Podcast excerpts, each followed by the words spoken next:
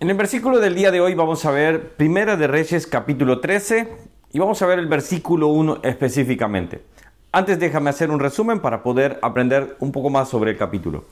Hola, ¿cómo estás? Que Dios te bendiga. Mi nombre es Ronnie Mejía. Estamos viendo la Biblia capítulo por capítulo y vamos aprendiendo de ella las lecciones que vamos encontrando paso a paso. En algunos de ellos hay muchas lecciones, obviamente, pero vamos a tener que tomar un versículo y ese versículo es que espero que Dios hable a tu vida. Estamos en Primera de Reyes, estamos viendo ya pasó la muerte de Salomón, ya dejamos atrás a Salomón, ya eh, su reinado terminó, vimos cómo terminó, un hombre de sabiduría, un hombre de grandeza, pero las muchas mujeres que llegó a tener lo inclinaron a la idolatría. Ese cuidado que debemos de tener muchas veces de que pensar que nosotros quizás tenemos una posición y decimos a mí no me va a pasar. A todos nos puede pasar a todos, si no cuidamos nuestra salvación, nuestra vida espiritual, podemos caer. Y eso es lo importante que dice la palabra, velad pues. Ahora, vamos a ver, acá ya se, se dividió el, rey, el reino, ya está Roboam, ya apareció un Jeroboam, por ejemplo, y ya van a ir viendo cada reino cómo va tomando eh, forma.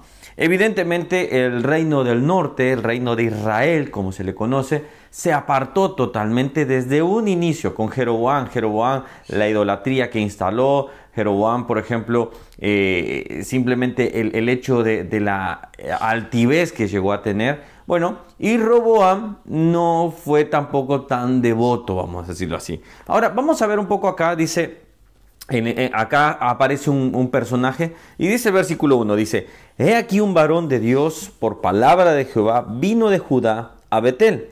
Y estando Jeroboam junto al altar para quemar incienso, dice, aquel clamó contra el altar por la palabra de Jehová y dijo, altar, altar, altar, así ha dicho Jehová. He aquí que la casa de, de nacerá un hijo llamado Josías, el cual sacrificará sobre ti a los sacerdotes de los lugares altos, que queman sobre ti incienso, y sobre ti quemarán huesos de hombres. Acá está dando una profecía este hombre, no dice el nombre, no dice, solo dice un varón de Dios. El resumen un poco del, capítulo es cómo Jeroboam se aparta eh, cuando lanza esta profecía, él, señala al, profeta y su mano es secada. Eh, Jeroboam dice, clama a tu Dios, no dijo a Dios, clama a tu Dios para que me eh, pueda sanar. Y es interesante ahí ese pequeño, esa pequeña frase. No, me quiero detener acá, pero eh, mucho, pero, pero, pero dice a tu Dios. Claro, la, la, idolatría era tan grande que él ya ni siquiera identificaba cuál era el verdadero Dios y el Rey de Reyes. ¿Cuál es el Dios de los cielos? Y ese es el peligro de que nosotros pongamos otras cosas en primer lugar. Por eso nuestro corazón tiene que reinar el Señor y Él tiene que ser el Rey de Reyes. Ahora, vamos a. Eh, el capítulo llega al punto donde, bueno, se, se le restaura, pero después, obviamente, Jeroboam seguía pecando y pecando. Dice, termina diciendo el capítulo, por ejemplo, de con todo esto no se apartó Jeroboam de su mal, de su mal camino, sino que volvió a ser sacerdote en los lugares altos de entre el pueblo y a quien a quien quería lo consagraba para que fuese de los sacerdotes. Dice que él estaba quemando incienso. Él no tenía que quemar, eran los levitas, eran los sacerdotes. Entonces, él llegó a instaurar un tipo de, de, religión donde él quería hacer lo que le viene parecía y no es así. Y esto pasa mucho hoy por hoy. Pero bueno, eso vamos a dejarlo para otro tema. Me gusta cuando dice versículo 1, y aquí quiero que me pongas mucha, mucha atención. Dice versículo 1, he aquí un varón de Dios. Bien, ¿quién es un varón de Dios? ¿Cómo podemos identificar a un varón de Dios?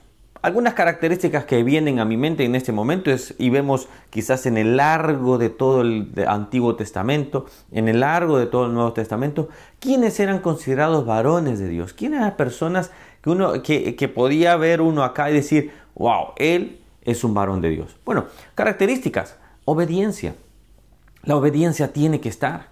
El temor a Dios principalmente. Si vamos a poner en orden, no lo estoy diciendo en orden, pero el temor a Dios, amarás a, tu Dios con todo tu corazón y con toda tu mente. Si sabemos, eh, eh, eh, Elías decía, hay un Dios en los cielos. Entonces cuando vemos esto, vemos que hay un temor de Dios. La obediencia, si no somos obedientes. El Señor siempre dijo, me es más grato la obediencia que mil sacrificios. Entonces quiero que vayas haciendo una radiografía, tanto como hombres y mujeres, porque acá varón, obviamente, pero hubieron mujeres importantes, pero cuando vemos así es hacia nosotros, es ¿cómo soy yo? ¿Tengo temor de Dios? Bueno, sí, sé que hay un Dios, pero sé que al pecar yo lo estoy ofendiendo. Cuando yo no le obedezco, ¿cómo estoy siendo? Y después, obviamente, características, bondad, amor, paz, como el, hombre de Dios, por ejemplo, simplemente siempre le buscaba. Vemos a un Moisés que consultaba al Señor. Vemos a un David que iba y le consultaba a Dios. ¿Cuántas veces vamos y consultamos a Dios por las decisiones que vamos a tomar? Un varón de Dios es aquel que lleva la palabra de Dios y no se cansa de predicarla. Un varón de Dios es aquel que busca agradar a Dios. Y todas estas características van dándonos un sendero donde nosotros vamos perfilando. La Biblia nos va mostrando ese sendero, nos va diciendo, vayan por este lado. Pero muchas veces, tanto en obediencia, en situaciones que nosotros queremos manejar, no buscamos ese sendero. Mi pregunta es, ¿estás siendo un varón de Dios? Con estas pequeñas características que te acabo de dar. Hay muchas más, déjame en los comentarios, pero con estas pocas características, ¿cómo estamos siendo? Vamos a ser, claros. ¿Cómo estoy yo? Entonces ahí tenemos que empezar. ¿Cuántas veces voy y oro con el Señor? ¿Cuántas veces voy y digo, Señor, dependo de ti, Señor? ¿Cuántas veces busco ser más como Él? Y así podemos seguir enumerando. Lo importante es que tú hagas un análisis te compares con este libro. A mí me gusta una vez decía, el libro, yo acá tengo cerca un espejo, la Biblia es como un espejo, nos muestra nuestras imperfecciones, nos muestra dónde estamos mal, para que nosotros podamos mejorar y ser mejores hijos de Dios. Bueno, espero que Dios haya hablado a tu vida y haya y que esta palabra pueda edificar un peldaño más para ser a la estatura y a la altura de nuestro Señor Jesucristo. Que Dios te bendiga. Si no te has suscrito a este canal, lo puedes hacer acá y acá te puedes eh, ver más devocionales o versículos del día como lo estamos llamando ahora. Bendiciones, que pases lindo.